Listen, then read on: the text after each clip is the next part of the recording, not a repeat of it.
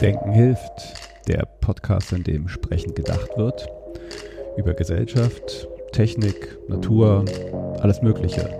Mit Menschen aus meiner Umgebung und immer wieder ein bisschen mit Gedanken daran, wie wir die Welt ein kleines Stückchen besser machen können.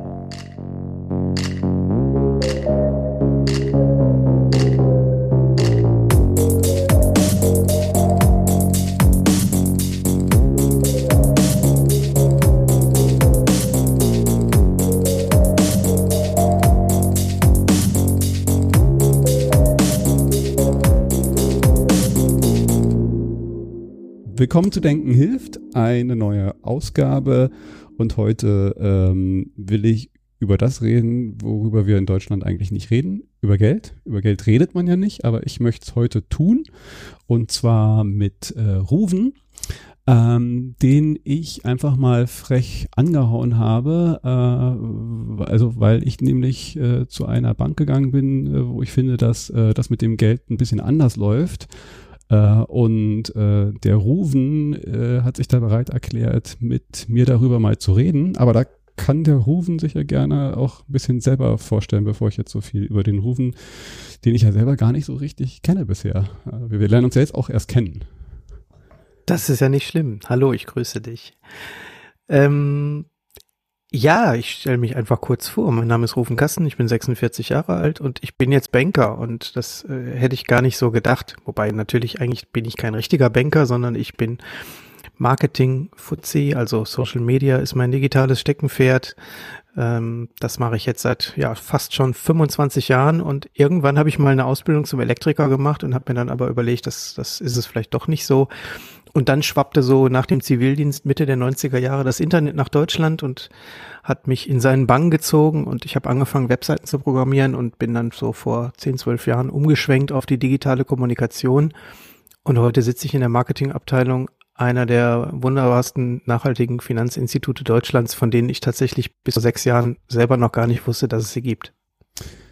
Da können wir ja gleich nochmal drauf einsteigen. Ich, vielleicht erzähle ich nochmal so ein bisschen, warum, wieso, weshalb ich überhaupt auf dieses Thema gekommen bin. Äh, ähm, bei mir war es nämlich so, dass ich äh, auch vor, vor einigen Jahren, ich kann da jetzt gar nicht so richtig den Punkt ausmachen, ich glaube, so, so, so ein einschneidendes Erlebnis war auch nochmal so ein bisschen die Bankenkrise, äh, wo man halt auch nochmal so richtig, richtig bewusst wahrgenommen hat, dass wir da halt irgendwo ein Finanzsystem haben, was ganz schön kaputt und krank ist. Und ich habe da kurz danach auch äh, ein Fernstudium nochmal angefangen, äh, neben dem Beruf äh, äh BWL. Und da gab es auch so ein paar Vorlesungen, wo äh, das noch ganz frisch war und äh, die, die Professoren da auch ein bisschen drauf eingegangen sind. Und da, da, da schlug ich so ganz doll die Hände über den Kopf zusammen und dachte mir so, kann doch nicht wahr sein. Also wie dieses Bankwesen aufgebaut und was da alles so abläuft und, und was es auch für Luftnummern sind, die da halt gebucht und, und, und passieren. Also äh, können wir ja mal gucken, wie weit wir darauf einsteigen. Aber auf jeden Fall, so grundsätzlich ist mir mal bewusst geworden, dass dieses Finanzwesen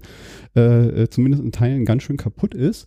Und als dann plötzlich Banken systemrelevant war und diese ganze Rettung, also all das hat, glaube ich, so, so, so einen ersten Anstoß bei mir ausgegeben, dass ich mir dachte, okay, das ist so richtig äh, gefällt mir das nicht mehr. Und als ich dann äh, merkte, dass die Bank, bei der ich zu der Zeit war, die Deutsche Bank, auch ein Skandal nach dem anderen äh, äh, an der Backe hatte und äh, durch die Presse ging, wurde bei mir dieses Unbehagen immer größer und irgendwann fing ich dann mal an, mich ein bisschen umzugucken und dachte mir, das muss eigentlich auch anders gehen. Und wenn ich mein Geld schon irgendwo äh, hinüberweisen lasse von meinem Arbeitsgeber und dann vielleicht auch noch andere Sachen damit tue, dann möchte ich das nicht äh, bei einem Institut, was äh, solche Dinge damit tut, wie es äh, die Deutsche Bank tut. So, das war so mein mein mein initialer. Ich glaube, ich glaube, der Otto Normal, der Otto Normal Bank Nutzer, dem ist Le Lehman Brothers. Das ist noch so das, was hängen geblieben ist. Und wenn man sich heute ein bisschen durch die, durch die Tageszeitungen liest, Cum, Cum, Cum Ex, Steuerskandal, das ist das, was uns heute vielleicht in dem Bereich noch so ein bisschen begleitet. Genau, und äh, da habe ich mal so ein bisschen so geguckt und das war auch gar nicht äh, äh, ganz so einfach, aber irgendwann bin ich, ich weiß gar nicht ganz genau wo, aber auch auf Tests und Empfehlungen und ich meine, ich bin, äh, können wir vielleicht auch nochmal auf den äh, Fair Finance Guide gestoßen, die äh, ja äh, Banken ähm, äh, ja testen, bewerten, zertifizieren. Genau. Und das auch, das auch unabhängig. Also ich glaube, ursprünglich kommen sie aus Schweden. Mittlerweile gibt es die Webseite ja in einigen europäischen Sprachen die sich dann auch regional immer ähm, mit dem mit den Finanzinstituten eines Landes befassen. Deshalb findet man zum Beispiel im deutschen Fair Finance Guide auch nicht die ING DIBA. Da muss man dann in den holländischen gucken.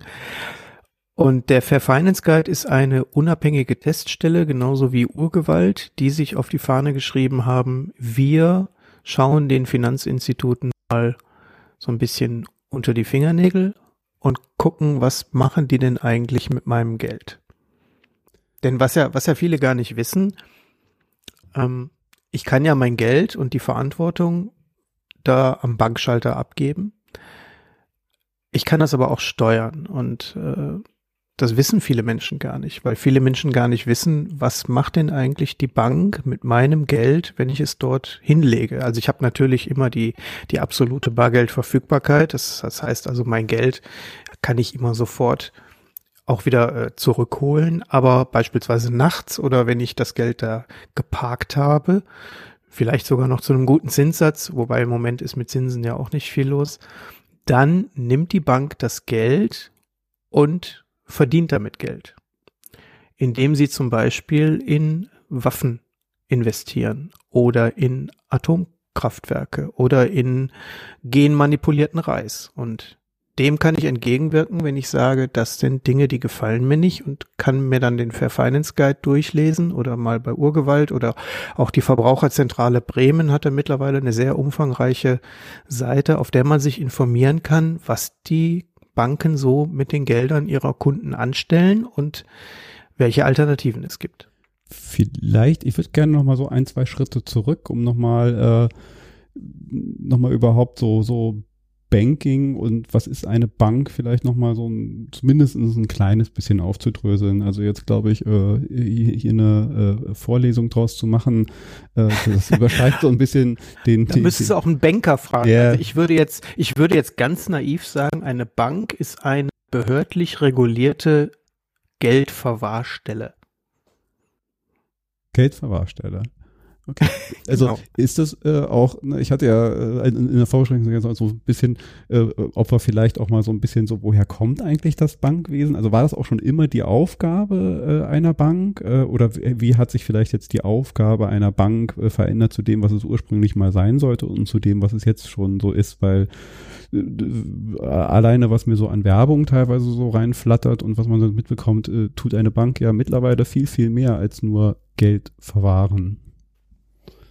Natürlich, also ich denke mal, historisch gesehen war es ja so, dass die Menschen irgendwann angefangen haben, das Geld nicht mehr unters Kopfkissen zu legen und spätestens mit dem bargeldlosen Geldtransfer war man ja auch auf Banken und Bankdienstleistungen in irgendeiner Form angewiesen. Außerdem gab es früher für das Geld aufbewahren ja auch immer noch ein paar Prozent Zinsen ähm, die die EZB ja jetzt gerade wegreguliert hat, weil es zu viel Ma Geld auf dem Markt gibt. Also Geld ist ja billig wie nie. Man, man sieht auch im Fernsehen schon ähm, Internetseiten, die einem Geld leihen wollen zum minus 0, weiß ich nicht was Prozent äh, Zinsen. Da wird sich der Banker, ich bin ja kein gelernter Banker, ich komme ja aus dem Marketing, wahrscheinlich die Hände über den Kopf schlagen und sagen, wie kann das alles nur sein? Also es ist so viel Geld im Markt und, und so viel billiges Geld vor allen Dingen, und das ist natürlich auch gefährlich. Aber die Bank an sich hat ja immer die Aufgabe, Geld zu verwahren und im bargeldlosen Geldtransfer, der ja heute eigentlich auch obligatorisch ist, also ich habe ja irgendwo auch einen Gehaltseingang etc. Und da brauche ich ja einen, einen Anlaufpunkt, wo mein Arbeitgeber schon ganz profan mein Geld hin transferieren kann. Denn die Zeiten, in denen es am Ende der Woche den Bargeldcheck oder den, den, den Umschlag mit, mit, dem, mit dem Gehalt gab, die sind ja längst vorbei neben dem Verwahren ist ja aber auch, und das ist die Frage, ob das schon immer so war oder wann das dazu kam, auch das Geld, ähm, also Kredite zur Verfügung stellen, Geld, was ich noch gar nicht habe, äh, mir zu geben, ähm, vielleicht vereinfacht gesagt, äh, genau. indem ich halt äh, ja einen Kredit aufnehme oder also das ist ja eigentlich auch ein Kredit aufnehmen, indem ich vielleicht einfach mein Konto überziehe, äh, so auch irgendwas von euch kriege als Bank, äh, was noch gar nicht auf meinem Gel äh, Konto eingegangen ist. Wann und wie kam das eigentlich? War das schon immer so ein bisschen eingebaut? Soweit du es zumindest weißt, oder ist das etwas, was eigentlich auch eine neuere Geschichte ist, dass sowas äh, Aufgabe einer Bank ist? Also die GLS Bank, bei der ich ja arbeite, die es jetzt auch schon seit 46 Jahren gibt, genauso wie mich, die heißt ja Gemeinschaftsbank für Leihen und Schenken, weil wir tatsächlich in drei unterschiedlichen Geldqualitäten unterscheiden. Nämlich zum einen dem, dem sogenannten Kaufgeld oder Giralgeld, das ist das, was ich tatsächlich im Portemonnaie habe, wo ich mein Brot und meine Eier mitkaufe.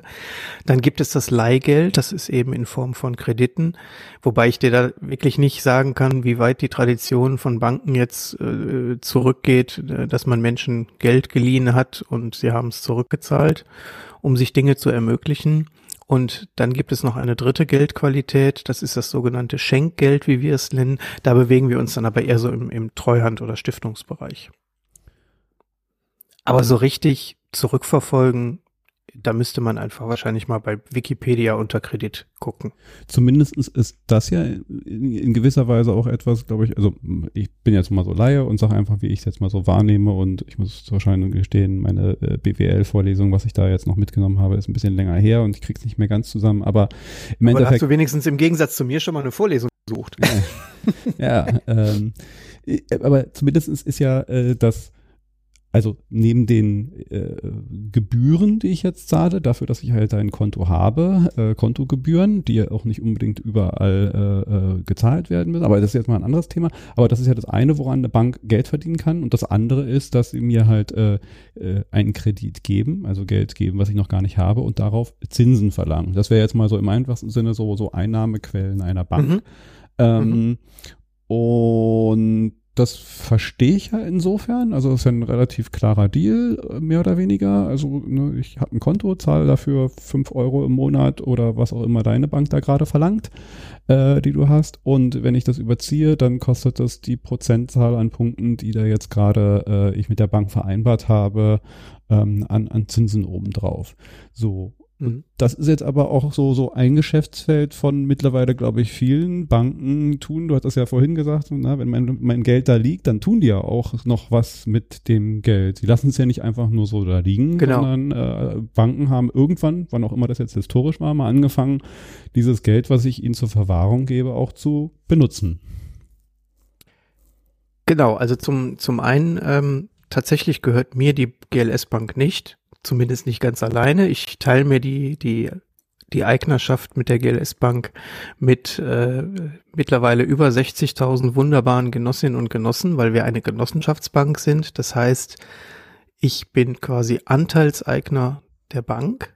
Das ist schon mal ein großer Unterschied zu anderen Banken, die aus der, aus der freien Wirtschaft kommen, wo also Menschen einfach in, in, in Vorständen ähm, ja im Management sitzen und äh, gucken, dass ihre Bank gerade ausläuft. Ähm, Jetzt habe ich aber gerade den Faden verloren. Da musst du gleich äh, mal reinschneiden. Oh, oh, oh, äh, also wir waren so beim beim äh, wie und mit was eine Bank eigentlich Geld verdient. Genau. Also, also okay, so, okay, Cut. Da kannst du ansetzen. Ach, das bleibt einfach durch. Banken. Banken äh, verdienen mittlerweile äh, tatsächlich mit ganz unterschiedlichen Finanzprodukten, äh, wir nennen sie Angebote, das ist etwas charmanter, ihr Geld. Und äh, ein klassisches Beispiel ist, wenn ich kein Geld habe am Ende des Monats, dann nehme ich vielleicht einen Dispositionskredit in Anspruch. Und wenn ich das tue, dann zahle ich für den eingeräumten Dispositionskredit von beispielsweise 500 oder 1000 oder 2000 Euro, zahle ich auch einen Zinssatz von, ich sag mal, die Durchschnittsbanken in, in jedem Ort nehmen so 13, 14 Prozent. Und damit verdienen die beispielsweise Geld oder denn das Problem ist ja auch, dass gerade aktuell viele Banken damit werben, eben ein sogenanntes kostenloses Konto anzubieten. Mhm. Das können wir nicht, das wollen wir auch nicht, aus gutem Grund. Bei uns kostet ein Konto Geld, denn man muss sich auch mal vorstellen, ordentlich mit Geld umgehen ist ein viel höherer Aufwand als einfach nur mit Geld umgehen und sorglos zu sein. Das hat folgenden Hintergrund, den kann ich auch kurz erklären. Zum einen haben wir mittlerweile fast 700 wunderbare Mitarbeiterinnen und Mitarbeiter und wir haben zum Beispiel eine Stelle, die nennt sich Research, wo wir das gesamte Anlageuniversum der GLS Bank und alle Unternehmen, die an den gesamten Finanzströmen beteiligt sind, monitoren. Und wenn jemand dort etwas tut, was den Ausschlusskriterien der GLS Bank widerspricht, fliegt er aus unserem Anlageuniversum raus. Und genau das machen wir eben mit allen Transaktionen. Also jetzt nicht beispielsweise, wenn Kunde Müller bei Amazon mal einen Schuh kauft, dann ist es vielleicht moralisch eine Geschichte, dass wir sagen, geh doch lieber zum lokalen Schuhhändler und kauf deinen Schuh dort, aber das wird nicht überwacht, um Gottes Willen. Wobei wir da jetzt in eine Pilotphase gehen und sagen, dass wir anbieten, jetzt mal ein Privatgirokonto auch unter dem Aspekt von, von CO2-Belastung, also von, von Wirkung, da können wir gleich nochmal näher drauf eingehen, mal zu untersuchen, um dem Kunden zu sagen, dein Kaufverhalten belastet den Planeten mehr oder weniger als das von anderen Personen. Mhm. Da können wir aber gleich nochmal, das ist schon sehr speziell. Aber Banken und Geld verdienen muss ja auch irgendwie, das, das merkt man daran, ähm, ich sage jetzt mal so ein bisschen, wenn, wenn, die, wenn die Großmutter zu ihrem äh, Berater geht und er sagt, äh, wie wäre es denn jetzt vielleicht nochmal mit einem Riester oder haben sie noch einen Sparbrief oder brauchen sie dieses? Also Banken versuchen natürlich über andere Finanzprodukte, die sie jetzt anbieten oder mit anbieten, irgendwo noch einen Euro locker zu machen. Und an der Stelle können wir auch schon anfangen über Moral und Ethik und wie moralisch oder wie ethisch vertretbar ist das noch. Sowas gibt's bei uns zum Beispiel nicht. Also bei uns wird man nicht angerufen und dann wird nicht gesagt, wie sieht's denn aus und können sie nicht und haben sie nicht und wollen sie nicht. Ähm, das höre ich von Finanzinstituten aus dem konventionellen Bereich, dann teilweise schon auch von Leuten, die da mal gearbeitet haben, ganz anders. Und da ist es natürlich schwierig, eben Geld zu verdienen als Bank, wenn man nicht beispielsweise nachts mal eben äh, für eine Millisekunde eine Million auf die Aktie von Krass Maffei, die ja Panzer bauen, legt, äh, um dann mit ein paar Prozentpunkten äh, sich noch so ein bisschen Gewinn daraus zu erzielen. Und das sind eben genau die Dinge, die Banken mit meinem Geld tun, wo ich mir dann überlegen kann, will ich das oder will ich das nicht? Vielleicht da dann mal so, so ein bisschen Begriffsklärung. Also wenn wir jetzt mal sagen, äh, das eine ist vielleicht konventionelle Banken, die äh, zwar einer, also äh, du meintest vorhin sorgfältig. Ich würde jetzt mal sagen, so in einer gewissen Weise sind die auch sorgfältig, weil auch wenn es da vielleicht hier und da mal Ausnahmen gibt, aber es gibt sowas wie die, die BaFin, also es gibt Regulierungsbehörden, die ja genau. jede Bank halt auch äh, äh, überprüfen und dass da Dinge nach äh, gewissen Regularien und mhm. Gesetzen ablaufen. Aber äh, mhm. sobald sie halt irgendwie in diesem Rahmen sind, ist es erstmal egal, äh, worein es das Geld ist ja nicht wird. Es ist nicht, wird, es ist nicht verboten, in Rüstung zu genau. investieren. Also es ist so auch nicht verboten, in Kohlekraftwerke zu investieren. Die Frage ist ja nur, wie weit möchte ich als Kunde, als Bankkunde das noch mittragen, um beispielsweise Pariser Klimaziele zu erreichen oder meinen Enkeln den Planeten als besseren zu hinterlassen? Genau, ich wollte jetzt mal darauf, also die konventionellen Banken, sagen wir mal, die sind zwar im Rahmen von Gesetzen, aber tun Dinge, die zwar nicht verboten, aber halt auf einer ethisch, moralischen, ökologischen und sonstigen Sachen vielleicht auf einem anderen Zettel stehen. Und da kommt nämlich eigentlich auch die, die Frage, die ich jetzt so stellen wollte. Äh, ich bin mir nicht sicher, ob alles irgendwie das Gleiche ist oder ob es da vielleicht Unterschiede gibt in meiner Recherche und auch immer wieder so fallen da unterschiedliche Begriffe. Mal heißt, fliegen mir Begriffe wie Social Banking, dann ethisches Banking, nachhaltiges Banking, ökologisches Banking. Ähm, also all diese Begrifflichkeiten fliegen da so rum. Mhm. Und mhm. äh, ich bin mir jetzt gerade nicht sicher, ist das jeweils immer was anderes? Oder sind das halt dann, ne, du bist ja aus dem Marketing, immer nur so ein bisschen der ein oder andere Marketingbegriff und äh, äh, Banken meinen damit äh, was ähnliches oder gleiches? Oder wo sind da vielleicht ja. so die Feinheiten, wo ich weiß, so, wenn jetzt der Begriff ist, dann kriege ich so ungefähr das, aber nicht unbedingt das. Das kannst du ja vielleicht so ein bisschen Licht ins Dunkel dieser äh, Buzzwords, nenne ich sie jetzt mal schon fast, bringen? Also ich glaube tatsächlich zielen die meisten dieser Wörter auf ein auf eine ähnliche Wirkungsweise ab, ob eine, also wir nennen uns ja, äh, also der, der normalerweise, ne, wenn es nach unserem Chef geht, dann sage ich immer, ich arbeite bei der ersten sozialökologischen Bank der Welt. Das stimmt tatsächlich. Die GLS Bank war vor 64 Jahren die erste Ökobank der Welt. Das 64, wissen viele nicht. Äh, 46, Entschuldigung. Das, das wissen viele nicht und genau das ist ja meine Aufgabe in den sozialen Medien, das auch mal so breit zu treten. Und ob eine Bank jetzt ethisch oder nachhaltig oder ökologisch oder sozial, also es gibt ja auch äh, Unternehmen, die das auch schon im in der in der Bildwortmarke drin haben. Ähm, tatsächlich haben ja auch äh, ehemalige Mitarbeiter der GLS Bank gegen Ende der 80er Jahre die Ökobank in Freiburg gegründet die dann 2003 in eine, in eine, durch einen Kreditausfall in eine Schieflage geraten ist und nicht mehr zu retten war. Und wir haben dann die, die Kundschaft übernommen und so auch die Markenrechte, so dass tatsächlich die, die Markenrechte für, für das Wort Ökobank heute bei der GLS Bank liegen. Und das ist aber, ich sag mal, wirklich ein Spiel mit Begrifflichkeiten. Viel wichtiger ist, dass das Institut das ernst meint und es auch belegen kann. Und wenn ich meinen Berater nach bestimmten Dingen frage, dass ich dann auch adäquate Antworten kriege und keine, keine Ausflüchte oder irgendwelche, ja, ja, das machen wir schon, denn mittlerweile, und das ist leider so, findet man ja fast bei allen konventionellen Finanzinstituten auch äh, sowas wie ein, ein, ein Nachhaltigkeitsbericht oder einen ethischen Auftrag oder irgendwo auf der Seite steht natürlich, ja, wir sind auch fair und wir sind auch nachhaltig und wir, wir sparen auch Papier. Aber das ist es natürlich nicht immer in Gänze. Da muss man so ein bisschen aufpassen. Und da wird es für den Konsumenten oder für den Normal, Otto-Normal-Bankkunden auch manchmal schwer, vielleicht sich so, einen, so einen ersten Überblick zu verschaffen. Ähm, wo du gerade schon so ein bisschen was äh, zu, zu äh, eurer Bank gesagt hast. Ich bin da, ich weiß gar nicht wo, äh, mal so drüber gestolpert und fand äh, alleine auch schon die Entstehungsgeschichte ganz interessant, wenn ich das jetzt richtig, da weißt du wahrscheinlich mehr mitbekommen habe, dass lustig, eigentlich ja. ihr, äh, der, der, der Gründer oder Initiator der Bank eigentlich war Anwalt und hat äh, Leuten geholfen, genau. äh, irgendwie genau. strategische Finanzierungen für bestimmte Projekte äh, hinzukriegen.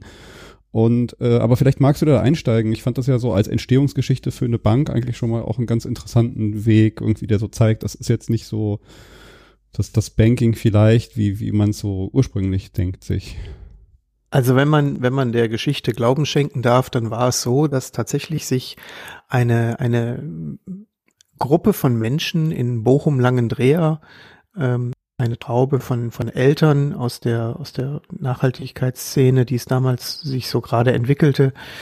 Die hatten ihre Kinder auf die, auf die äh, Waldorfschule Langendreher geschickt und da ging es darum, dass die Waldorfschule dann aus allen Nähten platzte und es müsste ein neues Gebäude gebaut werden. Und damals war es tatsächlich noch so, dass wenn ich zur Bank gegangen bin und ich habe gesagt, ich möchte jetzt ein Gebäude bauen, eine, eine, eine Aula oder was auch immer oder ein Haus, dann hat die Bank gesagt, dann brauchst du aber für die gesamte Kreditsumme auch einen Bürgen. So, und dann waren aber die ganzen Eltern der Kinder nicht in der Lage, dass eine Person für diese horrende Summe an Baukosten, die da entstehen würde, äh, bürgen konnte. Und dann ist es wohl der Geschichte nach so gewesen, dass einer dieser Eltern Straßenbahn gefahren ist und damals hat man sich wohl noch außen an den Straßenbahnen auch festgehalten und auf dem Trittbrett sagte er dann äh, zu seinem Freund, dem Anwalt Barkov, hör mal, du kennst dich doch mit Vereinsrecht aus, hast du nicht vielleicht eine Lösung? Und dann hat er gesagt, ich überleg mal und ist nachts hat sich an seinen Schreibtisch gesetzt, hat eine Treuhandsatzung geschrieben und daraus ist dann die GLS Treuhand in erster Linie entstanden, die dann treuhänderisch für dieses Baugeld gebürgt hat, damit die Schule ihren Erweiterungsbau durchführen konnte. Und das hat dann so einen, so einen, so einen richtigen Boom ausgelöst, dass dann 1974 man gesagt hat, wir haben jetzt so viel hier erzeugt, wir müssen jetzt eine Bank gründen, es braucht eine Banklizenz und dann hat man 1974 aus der GLS Treuhand, die es ja heute auch noch gibt, für die ganze, für das ganze Stiftungsvermögen, äh, hat man dann die GLS Bank gegründet und das ist so die, die lustige kleine Geschichte, wie es zur GLS Bank kam. Du hast vorhin schon gesagt, äh, also war es da auch schon eine Genossenschaft oder? Äh, die Treuhand ist eine, ist heute, glaube ich, ein, eingetragener Verein. Ich bin mir da nicht ganz sicher. Ich, ich werfe manchmal Genossenschaft und Verein so ein bisschen zusammen. Die GLS Bank ist definitiv eine Genossenschaft. Und die Treuhand, die ja auch mehrere Stiftungen unterhält, ähm, die gibt es ja nach wie vor. Also grundsätzlich, da würde ich ganz gerne noch mal so ein bisschen rein. Ich wollte mich da immer mal so ein bisschen tiefer einarbeiten. Ich finde ja, dass äh, dieses Konstrukt, das ist ja äh, eigentlich gar nicht so ungewöhnliches, ähm, aber ich glaube, äh, wenigen so richtig bewusst, was eigentlich so eine Genossenschaft ist. Äh, also es gibt ja in Deutschland viele kennen, weil es halt irgendwo so ansteht, so die GmbH und vielleicht noch die AG äh, äh, und solche Unternehmensformen, äh, die, die damit zusammenhängen.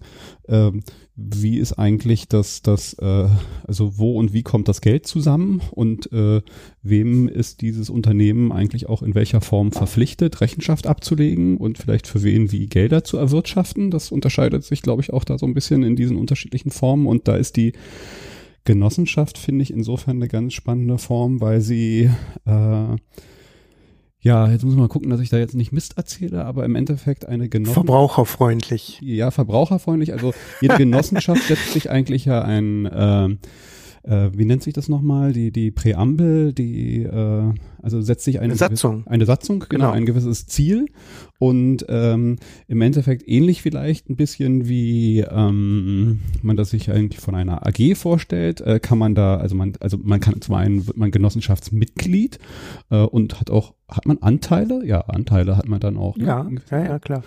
Also eine Genossenschaft im, im, im krassen Gegensatz zu einer AG ist ja wirklich, da hast du die, die knallharten Aktionäre, das sind die Shareholder, die wollen am Ende des Jahres, die wollen einen Cashflow. Und bei einer Genossenschaft ist ja, schwingt ja immer eher so das Soziale und der Idealismus mit. Also jeder, der Genossin oder Genosse der GLS Bank möchten sein werden möchte, so, hm. so rum, kann das tun. Es ist keine Pflichtgenossenschaft, wie beispielsweise bei der Sparda Bank. Da ist, glaube ich, da ist man, glaube ich, verpflichtet, eine Einlage mitzubringen. Also wenn ich jetzt äh, mein Konto eröffne, ich habe jetzt, glaube ich, ich muss mal gucken, ich glaube, ich habe nur ganz normalen Konto eröffnet, bin ich nicht zwangsläufig ein Genossenschaftsmitglied. Nein. Das wäre nochmal ein nein, extra nein, nein. Schritt, den ich. Du müsstest separat, du müsstest separat Anteile zeichnen. Das heißt, ähm, Menschen unter 27 Jahre können mit einem Anteil einsteigen Erwachsene ab 28 mit 5. Ein Anteil kostet 100 Euro. Das hat den Vorteil, als junger Mensch äh, bin ich direkt Anteilseigner der Bank. Das heißt, dir gehört ein Stück der Bank.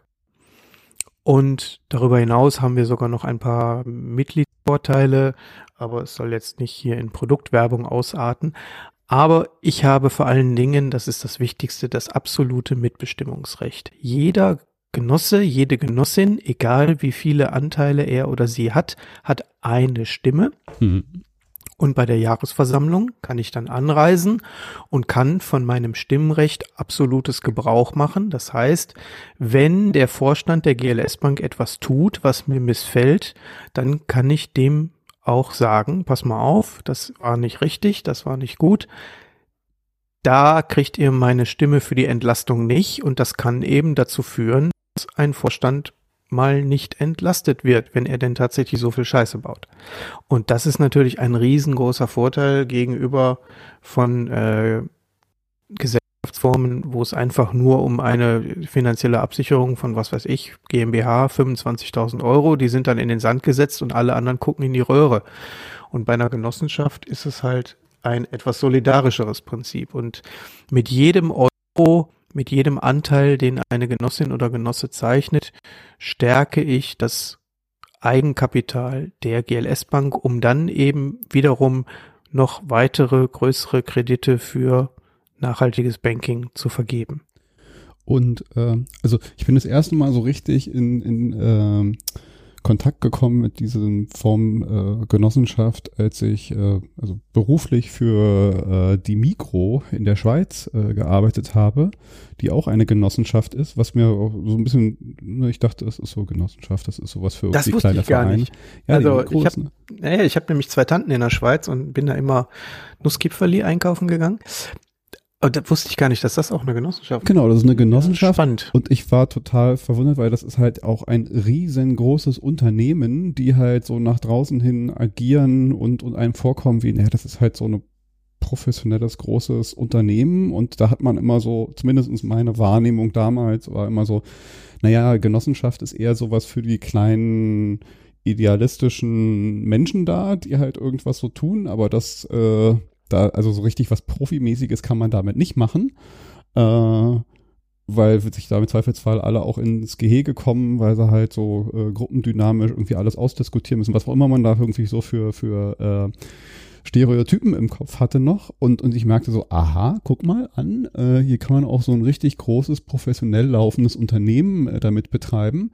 Die haben auch eine Satzung, die halt auch sehr solidarisch, sozial und, und äh, also bestimmte Werte und Ziele sich gesetzt hat, wo zum Beispiel halt auch dazu gehört, dass ähm, die, die Mitarbeiter da halt auch ein faires und gutes Gehalt haben sollen. Also jede äh, äh, Kassen, äh, also jede Person, die an einer Kasse sitzt, verdient da richtig gut Geld im Verhältnis irgendwie zu, was man sonst da teilweise verdient. Ähm, die, die erwirtschafteten Gewinne, so ist es zumindest da so in dieser Satzung drin, sollen auch wieder da reinfließen, dass halt die Preise niedrig gehalten werden, in, in, in nachhaltige lokale Landwirtschaft und so gewisse andere Sachen. Ich glaube, das ist wahrscheinlich immer so der individuelle Teil, wie dann das in einem Genossenschaftsvertrag ausgehandelt ja, Aber ich das glaube. Ist ja, das ist ja auch bei uns ähnlich. Genau, grundsätzlich. Es gibt, ja, es gibt ja mittlerweile auch viele, viele Medienhäuser, die auf die Genossenschaft äh, als Geschäftsform setzen. Also beispielsweise die, die Krautreporter ja. oder ähm, die Taz ist, glaube ich, auch eine Genossenschaft. Also das ist das Prinzip gibt's ja mittlerweile in ganz, so, ganz halt unterschiedlichen äh, Bereichen. Die, die Erwirtschaftung von Gewinne da eigentlich in einer Genossenschaft eigentlich auch, glaube ich, so eingeschränkt ist, dass da jetzt nicht so von, wir wollen jetzt hier turbomäßig den maximalen Gewinn raushauen, sondern dass eigentlich diese Gewinne auch in gewisser Weise immer wieder zurückfließen müssen. Genau. Also, ja, das ist dieses. Also es ist immer abhängig von der Satzung, ja. Ja, aber das Prinzip der Solidarität. Aber es kann dann nicht, nicht so ausarten. Ja. Und das finde ich ja schon mal so einen ganz spannenden und, und guten Aspekt, dass da halt ein Institut ist äh, oder ja, äh, Banken plötzlich halt auch äh, in so einer Form daherkommen können, weil man halt sonst immer nur so vor Augen hat, das ist eine AG oder dergleichen und die, die müssen das Maximale für Shareholder rausholen und äh, Provision genau. für Vorstände und was da alles noch für komische Sachen dann also die Auswüchse, habe ich das Gefühl, liegen halt auch ganz stark, äh, die man da so beobachtet, in, in, in sowas Banalen vielleicht wie, naja, wenn man halt eine AG ist, ist plötzlich ein ganz anderes Werte- und Zielesystem dahinter. Ähm, mhm. was einem so solche äh, Auswüchse äh, beschert, die wir da äh, spätestens seit der Finanzkrise beobachtet haben. Ja, ja, das stimmt. Ähm, du, also wir hatten jetzt irgendwie, ne, die, die, die Gesellschaftsform ist eine andere, die, die ursprüngliche Gründung äh, bei euch hatte so, so einen, halt einen gewissen Aspekt, der halt auch auf was ganz anderes ausgerichtet war. Ähm, jetzt hattest du vorhin schon mal so angedeutet, äh, äh, Mitarbeiter überprüfen da etwas auf Herz und Nieren. Also es gab jetzt hier, also zumindest ich habe mich nach diesem Fair Finance Guide, du hattest noch andere genannt, äh, die ja euch von außen kontrollieren. Aber äh, was sind denn da so, so die Prinzipien und Richtlinien, die äh, ja äh, da von draußen von jemandem wie Fair Finance Guide angesetzt werden, aber ihr gegebenenfalls auch da selber äh, äh, aufgesetzt habt? Was, was sind denn das so für ähm, ja, wie ist denn das aufgebaut, so eine Ziele, Werte, wie auch immer ich mir das vorstellen muss, Struktur, nach der da halt äh, agiert wird? Also zum ersten gibt's ja eben die genossenschaftliche Satzung, die uns halt vorschreibt, was wir gefälligst zu tun und zu lassen haben. Darüber hinaus haben wir natürlich eigene Positiv- und Negativkriterien festgelegt. Das heißt also Dinge, in die wir nie finanzieren würden oder Dinge, in die wir ausschließlich finanzieren. Also wir haben beispielsweise sechs Branchen, sechs Kernbranchen. Das ist Bildung, das ist regenerative Energien, das ist äh, Biolandwirtschaft, das ist äh, Wohnen ähm, oder äh, nachhaltige Wirtschaft. Da fallen dann so Dinge drunter wie auch äh, ethisch faire äh, Kleidung oder solche Geschichten.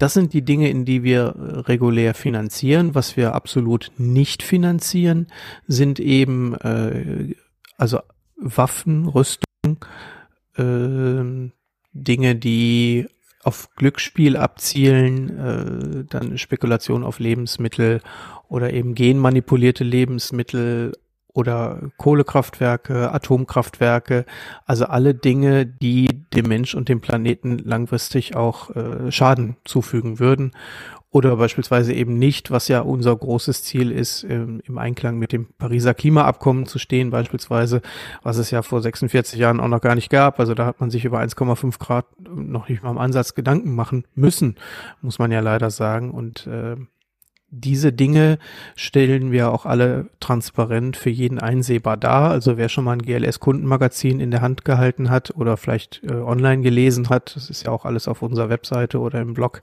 für jeden zugänglich, da stehen Kreditvergaben an Geschäftskunden drin. Und da steht auch beispielsweise drin, dass Alnatura letztes Jahr zur Erweiterung des Campus von uns 1,3 Millionen Kredit gekriegt hat. Das ist alles fair und transparent bei uns. Und äh, in unserem Nachhaltigkeitsbericht, den wir jetzt gerade auf die Webseite gestellt haben für 2019, der hat einen Umfang von fast 160 Seiten oder in unseren Jahresabschluss Nachhaltigkeitsberichten aus den letzten Jahren, die nach einem GRI-Standard sind, der beispielsweise auch sehr viel aufschlussreicher ist und sehr umfangreich, sehr viel umfangreicher als die, die Gemeinwohlökonomie, die ja, oder die Gemeinwohlbilanz, muss man ja viel richtigerweise sagen, das müsstest ähm, du gleich nochmal äh, erläutern. Den Begriff kann ich, kann ich gar nicht erklären. kann ich noch nicht mal erklären, weil ich kenne leider auch nur die Begrifflichkeit. Äh, ich kann mich ja auch nicht mit allem beschäftigen, äh, auch wenn es wünschenswert wäre. Und dann eben Dinge wie unser gerade schon angesprochenes Research, die also wirklich allen Unternehmungen, die bei uns anfragen, ob sie in den Aktienfonds rein dürfen, ob sie in den Fair Finance, äh, nicht Fair Finance äh, Guide, Quatsch, die, ob sie in den Fair World Fonds dürfen, die werden alle von unserem Research auf Herz und Nieren geprüft und da passieren dann beispielsweise so Dinge, dass ein Unternehmen, die zu 99,9 Prozent irgendwelche medizinischen Dinge herstellen, plötzlich äh, kommt dann heraus, ja, die haben ein kleines Bauteil in ihrer Produktpalette, was den Sauerstoffgehalt im Leopard 2 Panzer filtert und dann fliegen die halt raus. Mhm. Oder und das sind die Kriterien, die wir als Maßstab an den Tag legen für ein für ein faires Banking. Wie weit könnt ihr denn da, also ähm, mal so einfach mal beispielhaft äh, äh, gesprochen, hast gerade Alnatura genannt, ihr gebt Alnatura Geld, klingt jetzt erstmal für mich total logisch, ja, bio, nachhaltige äh, Lebensmittel, aber ähm, da bei, bei Alnatura gibt es äh, zig Millionen Lieferanten, Dinge, Sachen, die da sind. Also äh, ich will darauf hinaus, dass äh, gerade halt bei Unternehmen, die halt äh, äh, komplexeste Lieferketten, Teile äh, von nicht unbedingt der einen Firma, sondern noch von zig Zulieferern, ähm, wie weit äh, geht ihr denn halt auch mal so in das Unternehmen und in deren Lieferketten rein, um äh, auch zu gewährleisten, dass äh, da halt hinten in Land X auch entsprechend äh, faire und nachhaltige äh, Produktionsbedingungen und alles, was ihr sonst so ansetzt, auch da herrschen? Da müsstest du jetzt tatsächlich unser Research fragen. also ich gehe jetzt mal ganz naiv davon aus, dass wir im Moment erstmal nur, was, wenn jetzt eine Geschäftskundenbeziehung besteht, wie bei Alnatura, dass wir da an der Stelle erstmal nur First Level checken. Und ich würde jetzt mal sagen, wenn Alnatura ein Produkt im Angebot hätte, wo der Zulieferer ein konventioneller Bauer ist, nee, das kann ja gar nicht funktionieren, weil die Produkte sind ja alle bio. Also es ist schwierig, ähm, wenn man sich das so im Detail, da gebe ich dir völlig recht, an, anschauen möchte, dann, aber ja, Bio ist Bio. Also da gibt's ja Zertifikate und Siegel und ja, wenn ich Bio, mich dem als, als Bio-Lebensmittelhersteller unterwerfe, dann muss ich da ja schon gewisse Standards einhalten und darf nicht einfach irgendwo in Amerika ein bisschen Genmais kaufen. Ne? Da ja. können wir auch nur darauf vertrauen, dass der Kunde sagt, nein, bei mir ist alles Bio. Okay. Also, naja, also ne, Bio ist halt manchmal. Ne, Weil es aber auch schwierig ist. Ne? Also ich weiß schwierig. äh, von Leuten, die beispielsweise in der Fair Fashion Branche arbeiten, die sagen, ähm, und wenn das Hemd in Bangladesch genäht ist, aber dann wird der letzte Knopf, der wird dann noch in der Tschechoslowakei angenäht und dann ist das Ding made in EU. Ne?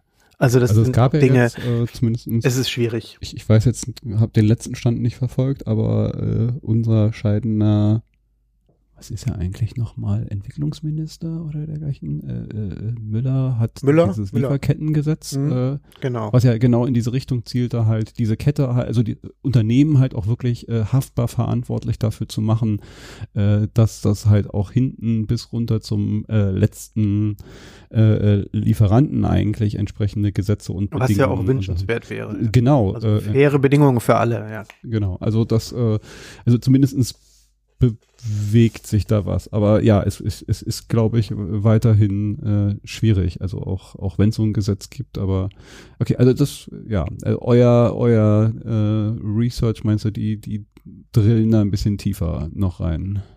Ja, auf jeden Fall. Ähm, wie ist denn das mit, ähm, also das ist da, wo ihr dann äh, Gelder hingebt. Was ich ja ganz sympathisch von, von Anfang an halt auch äh, äh, fand, ist, dass ähm, Alnatura ist jetzt schön und gut, ist aber auch ein relativ großes Unternehmen. Ich, ich habe so äh, von Anfang an mitbekommen, dass es halt auch äh, viele kleinere äh, Unternehmer und Unternehmerinnen oder Initiativen oder Dinge gibt, die dann halt äh, äh, finanziert werden, was dann relativ transparent ist. Das ist jetzt hier der, weiß ich nicht, äh, ich sage jetzt einfach mal das Repair Café X in Y äh, Mhm. äh, oder oder oder. Also da gibt's halt Mhm. auch auf der unterschiedlichsten Ebenen, was dann halt nicht die große GmbH, AG, wie fair auch immer sie dann vielleicht ist, äh, sondern halt auch auf ganz anderen Ebenen werden Dinge finanziert. Ist das so ein bisschen so ein gewisses Prinzip oder was verfolgt ihr da für eine Strategie halt auch die Gelder nicht nur in große Unternehmen, sondern vielleicht auch an anderer Stelle wirksam werden zu lassen? Also es gibt ja viele Unternehmen und, und gerade in der, in der Naturkosmetikbranche oder in der, in der äh, Fair Fashion Szene gibt es ja unheimlich viele Startups. Das sind alles zum Teil noch sehr kleine Unternehmen, zum Teil auch sogenannte Purpose-Unternehmen, die jetzt sich auch auf den Weg machen in eine Transformation vielleicht vom konventionellen äh, Klamottenlabel hinzugehen, zu sagen, wir kaufen jetzt auch nur noch Bio-Baumwolle und wir achten auf Lieferketten oder wir kaufen nur noch GOTS-zertifizierte äh, Materialien etc sich auf den Weg machen, ähm, beispielsweise, was ja gerade ein großer Trend auch ist, also sich selbst gehörende Unternehmen, das heißt, dass das Unternehmen dann den der gesamten Mitarbeiterschaft gehört oder ähm, Unternehmen, die jetzt äh, ein gewisses ähm, Level erreicht haben an Größe, wo sie sagen, wir brauchen jetzt nochmal einen Finanzschub und als Finanzinstrument vielleicht gar nicht den klassischen Kredit wählen, sondern über ein Crowd-Investing gehen, was wir ja jetzt auch seit zwei, drei Jahren anbieten. Und das sind aber alles Dinge, also die Größe ist, glaube ich, gar nicht entscheidend. Wichtig für uns ist immer, dass eine Transformation stattfindet, die dem Menschen und letztendlich auch dem Planeten, das ist ja auch einer unserer Leitsprüche, also Planet äh, People, Planet Profit, dann zugutekommt. Und ob die dann, ob es ein Millionen, Milliarden Unternehmen ist oder der kleine Unverpacktladen aus Witten, das ist dann für uns eigentlich egal. Jetzt kann man so eine Ziele natürlich super halt auch äh, äh, also unterstützen mit mit äh, diesem wie wird das Geld angelegt und all das worüber wir gerade gesprochen haben. Es gibt ja aber ne also äh, irgendwo braucht es halt auch noch ähm, mehr als nur ich nenne es jetzt mal vielleicht Grassroots Movement, sondern irgendwo müssen halt glaube ich auch ein paar Stellschrauben einfach mal äh, auf politischer, regulatorischer und sonstiger Ebene äh, verändert werden. Ähm, seid ihr da irgendwie aktiv? Also ich mir hab, ich bin gerade in letzter Zeit kommt mir immer wieder äh, diese Bürgerbewegung Finanzwende unter, die äh, Mhm. Sich dafür ein, also es ist ein Verein, äh, wenn ich das jetzt richtig gesehen habe, die sich halt genau dafür einsetzen, dass halt bestimmte Themen anders laufen. Ist das etwas, wo äh, die Genossenschaft, die Bank oder äh, Menschen bei euch oder wie auch immer vielleicht ihr auch äh, mit aktiv seid über das reine äh, Finanzinvestment und dergleichen mhm. hinaus? Auf jeden Fall. Also da sind wir genau an der Schnittstelle, wo wir sagen, dass wir uns über das klassische Bankgeschäft hinaus an ganz vielen Stellen auch äh, sowohl mit Know-how oder auch aus Idealismus einbringen. Das heißt, ähm, wir haben ganz klar schon vor einigen Jahren politische Forderungen definiert, dass wir sagen, wir sind beispielsweise für eine Finanztransaktionssteuer. Dahinter verbirgt sich eben genau, dass man nicht in Millisekunden Transaktionen machen kann, um damit Millionen zu scheffeln. Wir sind für äh, die äh, Abschaffung von von Spritz- und Düngemittel oder die die große die oder eine eine Besteuerung von Spritz- und Düngemittel wünschenswerter wäre natürlich, wenn man ganz ohne Spritz- und Düngemittel auskäme. Wir sind für eine ähm, reelle CO2-Bepreisung und da sprechen wir jetzt von mindestens 50 Euro pro Tonne CO2, denn ähm, der Abhandel wird ja auch gerne genutzt aktuell, um sich da eine reine Weste zu waschen. Also wer mhm. mit dem Flugzeug fliegt, ähm, der kann dann bei den unterschiedlichsten Webseiten sich äh, CO2-Kontingent einkaufen und dann ist es vielleicht doch nicht so schlimm gewesen zu fliegen, aber eigentlich ist das Fliegen ja doch schlimm oder die, die Kreuzfahrt äh, eine der schlimmsten Arten zu reisen, was man im Moment so machen kann. Ähm, wir sprechen uns für das bedingungslose Grundeinkommen aus und wir gehen mit Fridays for Future auf die Straße. Also gerade heute Morgen haben wir noch zusammen mit Luisa Neubauer ein Webinar gemacht für Unternehmen, wie sie sich der Klimakrise stellen können und wie sie aktiv werden können, um äh, da mitzuhelfen. Also wir sind an den unterschiedlichsten Stellen, auch Finanzwende, Verkehrswende. Wir haben jetzt gerade eine komplett neue Abteilung ins Leben gerufen, die sich ausschließlich mit neuen Mobilitätsformen und da sprechen wir nicht nur vom E-Auto, da sprechen wir vom öffentlichen Personennahverkehr, wir sprechen von von autonomen Fahren, wir sprechen von ähm, einfachsten Bezahlmethoden an an Ladeinfrastruktursäulen. Also an ganz vielen Stellen engagieren wir uns über das klassische Bankgeschäft deutlich hinaus. Hm, cool. Ähm, ich frage mich jetzt mal gerade, jetzt haben wir die ganze Zeit, also ich bin jetzt da und äh, bringe mein Geld dahin und mit dem Geld werden all diese Dinge nach gewissen Prinzipien und dergleichen gemacht und ihr überprüft das halt auch, äh, diese Firmen, das hatten wir jetzt gerade. Jetzt aber mal genau dieser Schritt, ähm, die, ihr habt ja nicht nur Privatkonten, sondern auch Geschäftskonten äh, gibt es einen ähnlichen Prüfmechanismus auch, wer bei euch eigentlich ein, ein Bankkonto führt. Also äh, nicht, dass dann halt auf einem anderen Wege halt auch die unsozialen, unethischen oder sonst irgendwie äh, äh, Firmen ein, ein Konto bei der GLS Bank holen äh, und sagen, guck mal, wir haben ein schönes äh, grünes Bankkonto und deswegen sind wir auch gut und dann halt aber auch äh, nicht so gute Sachen tun. Gibt es da einen ähnlichen Prüfmechanismus? Also bei Geschäftskunden ja, da gibt es Prüfmechanismen, da gibt es auch Ablehnungen. Was den Privatgirokontenbereich betrifft, also wir haben im Moment im Schnitt 1000 Kontoeröffnungen die Woche. Da kann natürlich auch schon mal jemand durchrutschen, auch bei einer Geschäftskontoeröffnung, ähm, der jetzt nicht ganz koscher ist oder der sich vielleicht auch mit einem GLS-Konto schmücken möchte. Wenn das aber rauskommt, also es gibt ja auch regulatorische Anforderungen etc., dann, ähm, wir unterliegen ja nicht dem Kontrahierungszwang, wie beispielsweise eine Sparkasse, kann man so eine Geschäftsverbindung äh, auch schon mal auflösen. Ähm, wir hatten das ja auch schon relativ medienwirksam vor zwei Jahren im Mai, als die Erasmus Desiderius Stiftung bei uns ihr Konto geführt hat und das dann äh, über die Medien auch rauskam. Ähm, wobei, denn die sind ja dann zur AfD-Stiftung geworden und mhm. da haben wir gesagt, das, das passt nicht zu uns. Wobei die, die, die Kontokündigung damals tatsächlich schon stattgefunden hat, bevor die Medien, äh, da gab es auch auf Twitter einen kleinen Shitstorm von, von links und äh, dann haben wir den gekündigt und dann gab es den natürlich von rechts. Das kann man dann aber auch gut aushalten. Aber unter Wahrung des Bankgeheimnisses dürfen wir solche Dinge natürlich nicht preisgeben. Da findet man auch einen schönen Blogbeitrag bei uns auf dem Blog, dass äh, wir uns natürlich solche Dinge dann anschauen und auch gegebenenfalls äh, handeln nach unseren Satzungen. Und das ist manchmal eben ein bisschen schwierig, weil wenn dann einer kommt und sagt, hör mal, der XY, der ist doch Kunde bei euch, dann dürfen wir halt einfach aufgrund des Bankgeheimnisses erstmal nichts dazu sagen.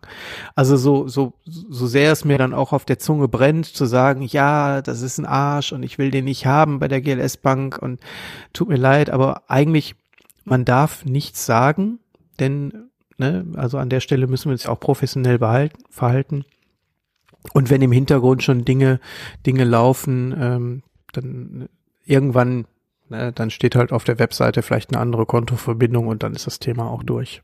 Du hattest es gerade angedeutet, ne? Ihr, ihr seid ja schon mal äh, entsprechend in, du hast es Shitstorm genannt. Also äh, zumindest was ich wahrgenommen habe, seid ihr so, so in Teilen so ein bisschen äh, immer noch in einen. Ich weiß nicht, ob der sich aufgelöst hat, aber also Stichwort Ken Jepsen.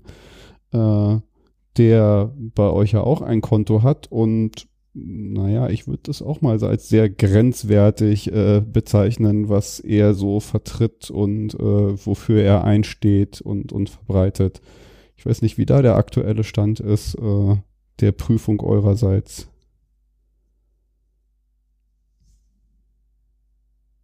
Hallo? Mein Mikro ist nicht aus, ich sag nur nichts. Also das offizielle Statement dazu ist, du sagst dazu nicht. Okay, also äh, beobachtet die sozialen Medien äh, die, die aktuelle Entwicklung dazu. Wäre jetzt die. Mhm. Okay. Na gut, so viel zu meinem Teil des investigativen Journalismus. Aber es hat mir dann doch nochmal, also ehrlich gesagt, ich bin da durch Zufall drauf gestoßen. Äh, es war eigentlich auch äh, äh, jetzt kurz bevor wir diese jetzt hier gemacht haben, aber die da, da will ich schon nochmal nachfragen, äh, kurz. Aber verständlich, okay, das, ähm, das Nicht-Statement äh, wahrgenommen und ich verfolge einfach mal die äh, Medien weiter.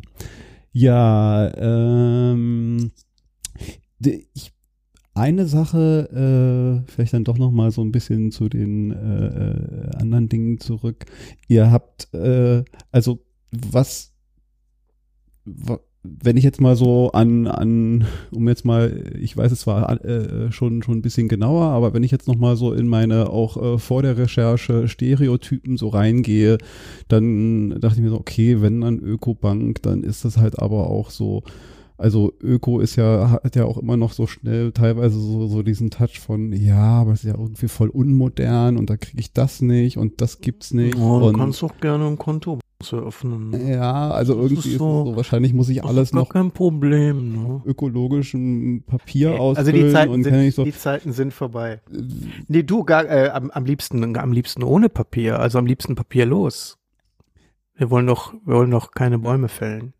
Genau, also, also Wobei, das ist, das ist auch echt ein schwieriges Ding, ne? Also wenn ich dann so eine, wenn ich so eine Akte von so einer Baufinanzierung manchmal sehe, also das ist aber dann scheiß Regulatorik, ne? Also wo wirklich dann Dinge noch ausgedruckt werden müssen. Aber wir versuchen das wirklich auf ein Minimum zu reduzieren. Aber wenn du bei uns einfach ein Girokonto eröffnest, dann kriegst du maximal, glaube ich, fünf Briefe und das war's dann auch. Ne? Dann ist schon der ganze Papierkram. Das ginge sicherlich noch besser, aktuell, wir arbeiten dran, aber am liebsten natürlich solche Dinge auch auf digitalem Weg, denn Digitalisierung hilft uns natürlich da auch viel, viel besser zu. Ich meine jetzt ja alleine auch schon, wenn ich wenn ich es jetzt richtig mitbekommen habe, äh, also ich glaube, ich in Berlin äh, habe hier irgendwo, gibt's hier ein, äh, ja, weiß ich nicht, eher Bürogebäude, also eine Filiale ist es, glaube ich, nicht so richtig.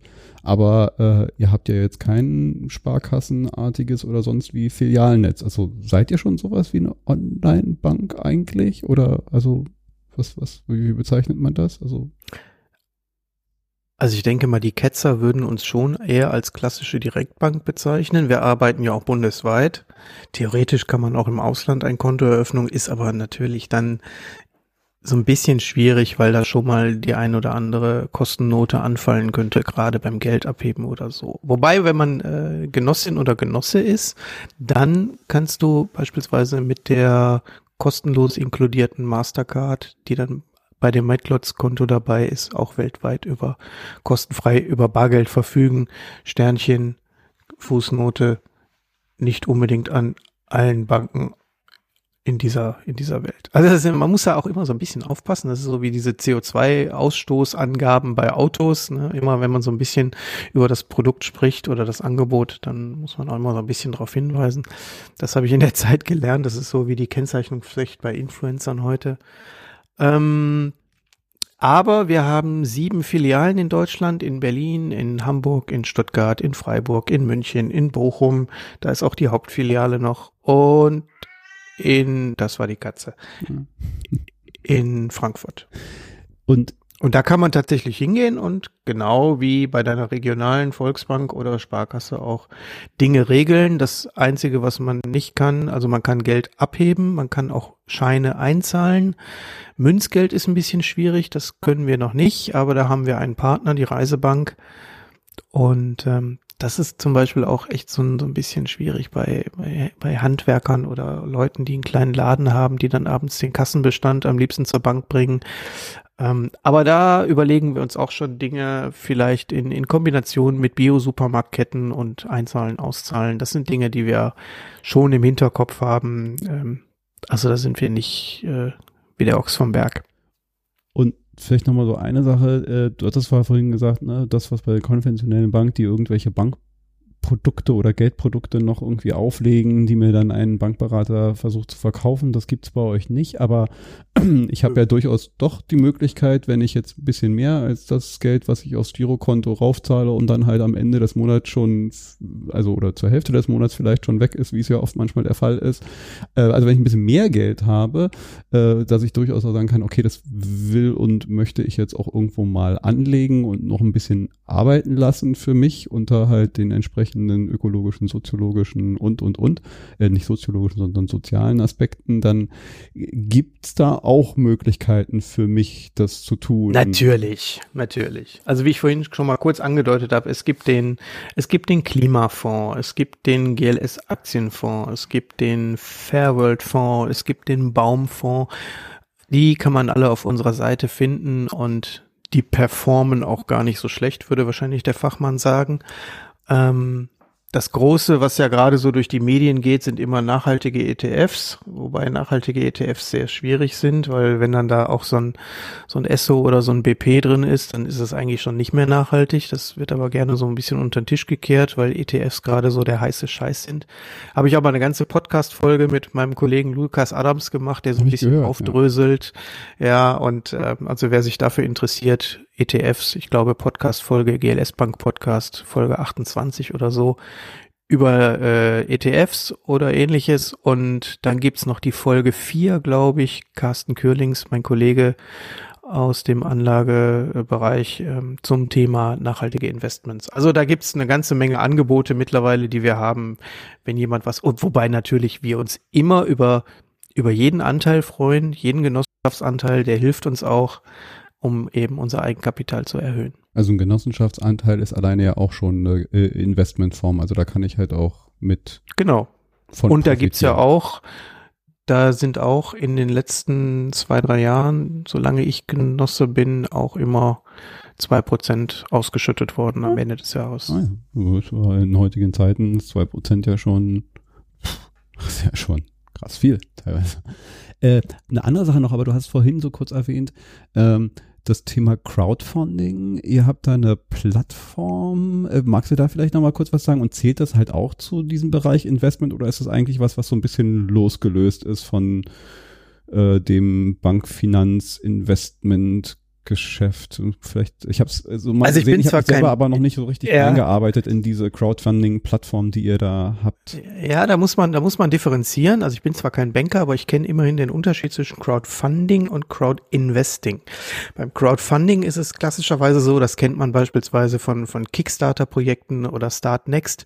Wenn jemand sagt, ähm, ich habe hier was vor, äh, ich brauche jetzt 5000 Euro und ihr kriegt dafür einen warmen Händedruck, äh, bitte unterstützt das Projekt, dann ist das Crowdfunding. Da steht also eine Rückzahlung in der Regel nicht im, im Fokus. Beim Crowdinvesting ist es so, das ist mittlerweile ein, ein, Finanzinstrument, was großen Anklang findet.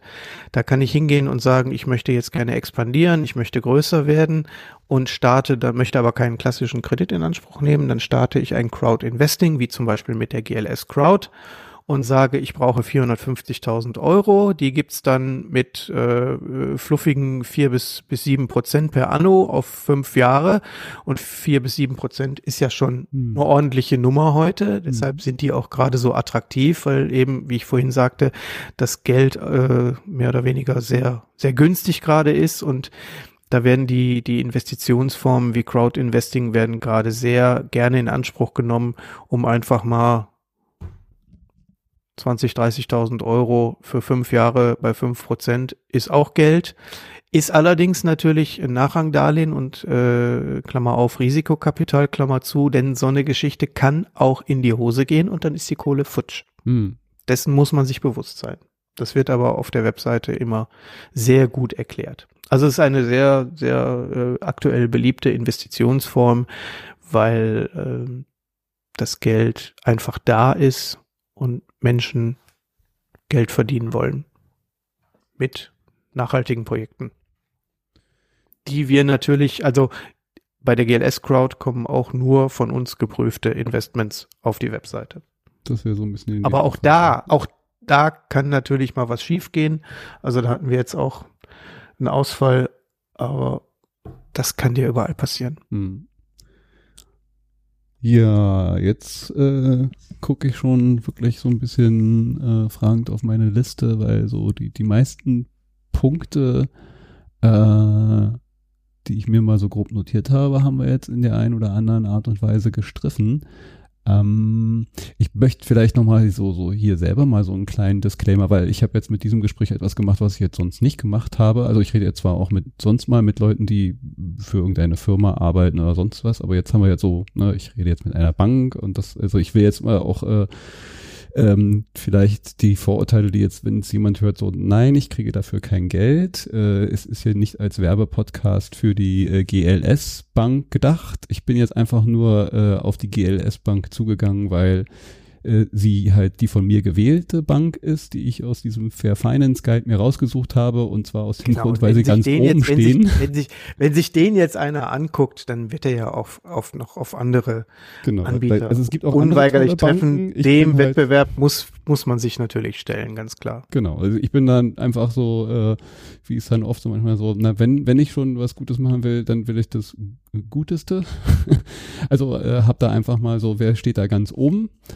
Äh, Immerhin sind wir äh, zehnmal Bank des Jahres geworden. Ne? Genau, und dachten wir so, ja dann kann nicht ganz so schlecht Einige sein. Umfragen, nee. Wenn ihr dann aber nicht mehr da seid, dann äh, müsst ihr, äh, läuft ihr, lauft ihr Gefahr, dass ich da äh, vielleicht auch äh, mein Geld äh, woanders hintrage, was ich jetzt nicht Bock habe, weil es das ist, ist immer ja, nervig irgendwie so dieser Wechsel. Ja, das ist ja, das ist ja abhängig davon, äh, nach welchen Kriterien wird bewertet und welche, gegen welche Kriterien haben wir gerade verstoßen und sind wir in der Lage, das äh, zu verbessern oder nicht. Also auf solche Dinge achten wir natürlich. Wenn sich Dinge verändern, äh, egal in welcher Form, dann werden wir da auch die Stellschrauben äh, finden und entsprechend wieder anpassen. Ne. Ähm, Nichtsdestotrotz, also auch wenn ich 0 Euro dafür kriege und nichts bezahlt ist, äh, würde ich dir gerne noch hier die Möglichkeit geben, so ein bisschen shameless Self-Plugging äh, zu machen. Du hast gerade schon gesagt, es gibt auch einen Podcast und äh, ich weiß, ihr seid auch auf anderen Kanälen unterwegs, die, wie ich finde, äh, noch viel zu wenig Follower haben, äh, weil teilweise, also zumindest ich finde da mal so den einen oder anderen ganz guten Content, äh, den ich zumindest bis auch interessant fand. Vielleicht kannst du ja nochmal sagen, wo man äh, auch, auch herausfinden kann, außer in einem Fair Finance Guide, äh, was ihr so treibt. Also wer uns folgen möchte, der kann das in allen klassischen Social Media Kanälen, Facebook, Twitter, Instagram, Pinterest, LinkedIn, Xing, aber zum Beispiel auch bei Mastodon, ah. bis vor einem halben, bis vor einem halben Jahr sogar noch bei Ello oder früher auch mal GNU Social oder Diaspora. Das ist so ein Ding, was uns äh, ausmacht oder wir haben jetzt auch Photopolis, unsere eigene Community für alle unsere Kundinnen und Kunden um dort in den Austausch zu gehen und auch die Gemeinschaft zu stärken oder vielleicht gemeinsam auch sich über Finanzthemen auszutauschen, sich bei Projekten äh, gegenseitig zu unterstützen. Das sind Dinge, die unterscheiden uns dann auch schon von anderen Banken, halt auch mal Netzwerke auszuprobieren, wie Mastodon, die den Fokus auf den Datenschutz legen. Also auch unsere Webseite ist ja Open Source und wir haben keine Tracker und wir nutzen keine Google-Dienste und die Videos kommen nicht von YouTube. Wir haben zwar einen YouTube-Kanal, aber die verlinken wir auch nicht unbedingt auf der Webseite. Wir machen das alles immer ein bisschen anders, weil wir beispielsweise ganz viele Kundinnen und Kunden haben, die auf Datenschutz Wert legen. Mhm. Also wenn bei uns einer den Cookie ausmacht, dann ist der Cookie auch wirklich weg.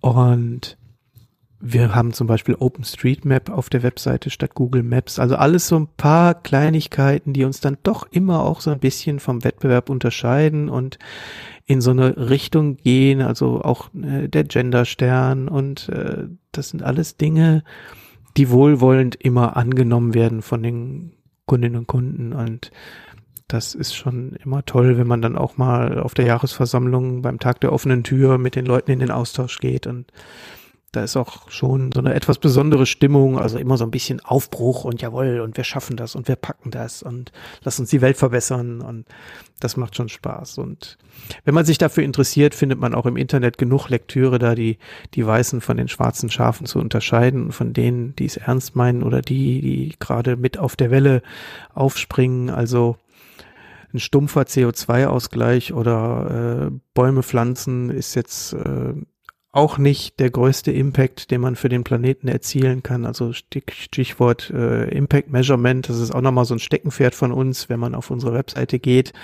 Unter dem Menüpunkt Wirkung, ähm, da haben wir mal dargestellt, was für uns denn Wirkung bedeutet. Also wir haben Zielbilder, Zielbilder von einem besseren Planeten, wie ein Planet äh, in, im, im Idealfall äh, gestaltet sein soll, um auch wirklich enkeltauglich zu sein und da fächern wir auch das mal so ein bisschen auf, äh, wie wir über, über Zahlen, Daten, Fakten das Ganze auch erfassen und, und transparent machen. Und damit heben wir uns, glaube ich, vom Wettbewerb schon sehr deutlich ab, weil auch das, äh, dass das gesamte äh, Anlageuniversum der GLS Bank, ich glaube gerade bei 1,6, irgendwas, äh, ich bin kein Wissenschaftler, wir haben das mit Right Based on Science, haben wir das ausrechnen lassen. Also da sind wir schon bei dem 1,5 Grad-Ziel sind wir schon sehr, sehr nah dran und das glaube ich als, als eine der, der wenigen, wenn nicht gar die aktuell einzige Bank in Deutschland. Hm.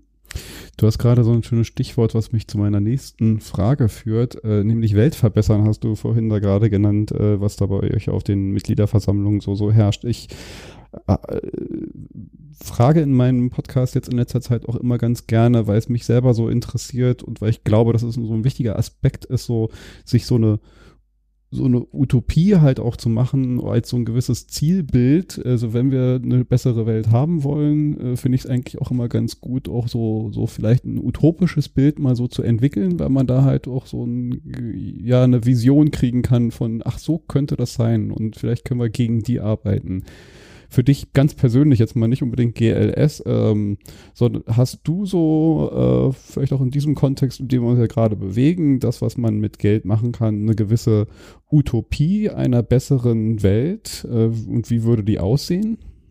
Also ich könnte natürlich jetzt am einfachsten unseren Gründer Ernst äh, Wilhelm Ernst Barkow äh, zitieren, der damals gesagt hat bei der als als es so in diesen Pionierjahren war, der gesagt hat, die Angst vor einer Zukunft, die wir fürchten, können wir nur überwinden durch Bilder einer Zukunft, die wir wollen. Schön, ja, so denke ich mir das auch. Und was wäre so ein Bild für dich? Also man, man was heißt für mich? Ich pff, äh, man muss sich einfach vor Augen führen, was für einen Planeten möchte ich denn meinen Kindern hinterlassen? Denn das sind ja jetzt gerade die Generationen, die jetzt für ihre Rechte, für, für Recht auf ein normales Leben auf dieser Welt gerade auf die Straße gehen, weil wir, die Generation, äh, ne, die, die Babyboomer oder die Industrialisierung es ja einfach verkackt haben, früh genug darauf Acht zu geben. Und jetzt stehen wir da mit diesem Schlamassel. Hm. Und was für eine Welt, eine möglichst enkeltaugliche, ne, wollen wir denn unseren Kindern oder unseren Enkel hinterlassen? Und damit muss ich mich mal auseinandersetzen und dann überlegen, ob die Bank, bei der ich gerade bin, vielleicht die richtige dafür ist. Ja. Dann bin ich eigentlich schon bei meiner allerletzten Frage, die ich meinen Gästen stelle, angelangt. Das war, das war ganz schön deep, ne, jetzt. Ja, es war ich hatte zwar natürlich darauf gehofft, irgendwie so, so, so, so eine schöne kleine, äh, also dieses, dieses richtige Bild, aber so ein, ein äh, ich nenne es jetzt mal ein philosophisches Statement vielleicht, ist auch immer gut. Äh, nee, also kann man sehr gerne so stehen lassen. Also den, den, den Spruch äh, des Gründers, äh, den würde ich auch so unterschreiben. Das ist für mich halt auch so, so der Ansatz wir sollten irgendwie die Bilder entwickeln der, der Zukunft, die wir haben wollen. Aber zu meiner letzten Frage. Ich habe nämlich noch so angefangen, äh, vor einiger Zeit äh, eine kleine Playlist anzulegen, weil ich das auch immer ganz nett finde, so ähm, äh, es sagt etwas auch über einen Gast aus, über einen Menschen aus, äh, was so der all-time favorite Song ist. Und deswegen frage ich meine Gäste auch gerne immer zum Ende und unvorbereitet, was ist eigentlich dein all-time favorite Song? Der kommt nämlich auf die Liste noch, auf die Gäste-Playlist. Das ist äh, tatsächlich eine, eine sehr charmante, schöne, aber dennoch gemeine Frage. Ich frage ja immer am Ende meines Podcasts nach den Lieblingspodcasts hm. meiner, meiner Gäste. Da war ich jetzt da auch äh, fast äh, schon, dachte ich, oh, jetzt kommt sowas, aber Songs, ähm, jetzt bin ich ja mit meinem Geburtsjahr von 1974 aufgewachsen mit Genesis und Pink Floyd Sie sind übrigens und, gleiches Baujahr und ich fand es auch sehr sympathisch, dass die Punk in meinem Geburtstag äh, gegründet wurde. Ja. Und ich würde jetzt mal sagen, Echos von Pink Floyd. Ja, ist doch schön. Wir haben schon einen Pink Floyd. Das ist der zweite Pink Floyd Song auf der Liste. Ja, ist interessant. Ja, nee, sehr gut. Echos von Pink Floyd. Kommt drauf. Ja, äh, wie gesagt, ich habe mich erstmal so, so durchgefragt auf der Ebene, ohne jetzt daraus eine Finanzvorlesung werden zu lassen, finde ich, haben wir einen ganz interessanten Abriss mal so gemacht, um mal äh, so, so einen Überblick, den ich mir auch damals verschafft habe und auch jetzt nochmal ja. so ein paar Sachen dazugelernt, die ich mir noch nicht angelesen habe äh, auf eurer Webseite. Insofern für mich auch noch Neues dabei. Ja, das Vielen freut Dank. mich. Keine Ursache dann wünsche ich euch allen einen schönen Abend, Tag, wann auch immer ihr das hört und bis bald. Glück auf.